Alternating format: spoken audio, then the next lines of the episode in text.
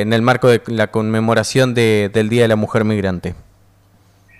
Y todos los, los 10 de enero, ya hace varios años que, que se conmemora el triste asesinato, crimen de odio de, de Marcelina Meneses, eh, que a ella y su hijo Joshua que estaban en, el tren eh, yendo a, que le hicieran un control al niño, ella boliviana, eh, en una circunstancia muy muy terrible, pleno inicios de 2001, un momento en el cual el racismo, la xenofobia y la discriminación contra la, contra la población migrante estaba muy a flor de piel porque había una política pública específica desde fines de los 90 de criminalizar la migración, eh, lo cual eh, a veces se cree que no tiene que no tiene un impacto importante, pero la realidad es que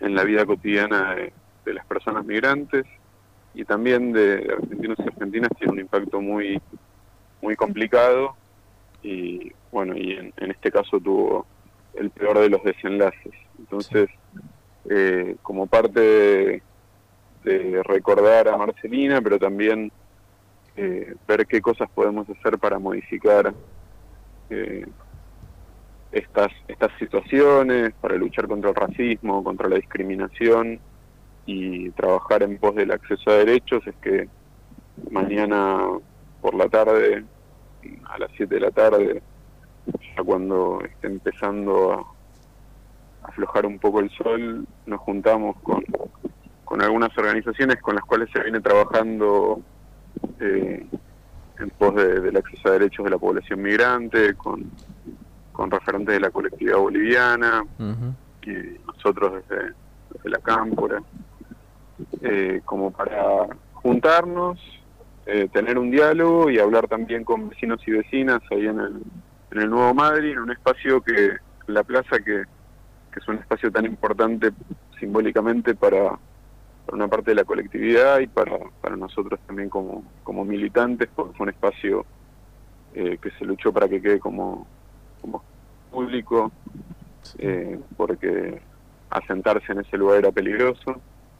Y, y donde además hemos vivido, vivido y visto situaciones de, de discriminación y violencia contra gente de la, de la colectividad boliviana en particular. Eh, em, em, es, bastante la discriminación que, que está presente todavía eh, eh al 2022, en el, en el 2001 ahí cuando comentabas, bueno, em, conocemos la historia y cómo, cómo ha ido evolucionando también el trabajo de concientización y de, de, de evolución ¿no? de, de las personas en el sentido de poder integrar en este 2022, ¿cómo nos encontramos? Y yo creo, Julián, que, estamos mucho mejor que, en ese momento, pero sin embargo todavía vivimos en una sociedad racista, eh, xenófoba en un montón de sentidos y donde tenemos que desentrañar de nuestras propias cabezas muchos de los prejuicios que hay. Entonces, eh, es verdad que muchas cosas han cambiado. La posibilidad de acceder a, derechos por parte de la población migrante, en particular de, los países de Mercosur y asociados, con el cambio de política migratoria hacia 2004-2005 fue muy importante. El, digamos, los cuatro años del macrismo, si bien se dedicaron a, criminalizar la migración, asociarla al narcotráfico o a la trata, eh, no, no pudieron tocar lo central, el cuerpo de la política migratoria, la posibilidad de radicarse, porque también entendieron que, creo yo, que, es beneficioso para el país, es beneficioso para el país tener gente que, que, es menos vulnerable a, la explotación, que es menos vulnerable a, esconderse, que si tiene un problema de salud eh, no, no tenga miedo de ir a, a un hospital. Ahora, sin embargo, tenemos que ser conscientes de que la violencia y la discriminación siguen estando presentes y hoy sigue siendo un, una, una dificultad adicional ser migrante y sobre todo ser mujer migrante. Eh, nosotros desde, la, desde el trabajo diario de la Dirección Nacional de Migraciones lo, lo vemos, lo, lo sentimos e intentamos trabajarlo.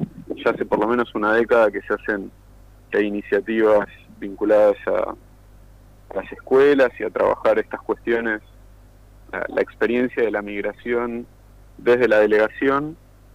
Eh, sin embargo, nosotros en la diaria, en el trabajo, trabajamos con siendo eh, foco en, en la atención diaria y cotidiana de la gente, porque muchas veces nos encontramos con situaciones que terminan siendo atendidos a partir de, que llegan a la oficina, lo cual desearíamos que no sea así, ¿no?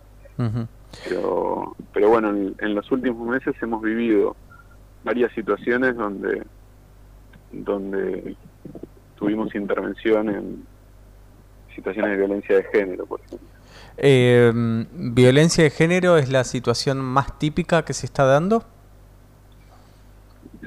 A ver, es, es, difícil. Yo creo que la violencia de género es una violencia que está muy extendida en, en, no, solo en nuestra sociedad, pero en particular en nuestra sociedad, y que hoy se visibiliza mucho más que, hace unos años, porque en general muchas mujeres se animan a, denunciar o a hablar, como antes no sucedía. Eh, ahora, yo creo que la, discriminación hacia la población migrante es más extendida. Eh, está vinculada no solo a, a la violencia de género, que puede ser incluso familia migrante o entre migrante, una migrante y un argentino, se ha pasado en este tiempo, sino también eh, en situaciones cotidianas, ¿no? Nosotros lo vemos mucho en la ciudad. La ciudad tiene, tiene una particularidad en relación a esto. Hace 30, 40 años eh, hay una parte importante de, la de las colectividades extranjeras que, que no estaban visibilizadas en términos culturales, en términos sociales. Hoy sí lo están y eso habla de que la ciudad ha crecido en su, en su mirada, en su pluralismo. Sin embargo, nosotros seguimos recibiendo muchas veces eh, denuncias, comentarios de discriminación de migrantes de distintas nacionalidades. ¿Qué, qué, porcentaje de migrantes tenemos en, en Puerto Madryn? Y según los datos del último censo, que fue el 2010, eh, en Madrid la población extranjera no, no pasa del 6-7%.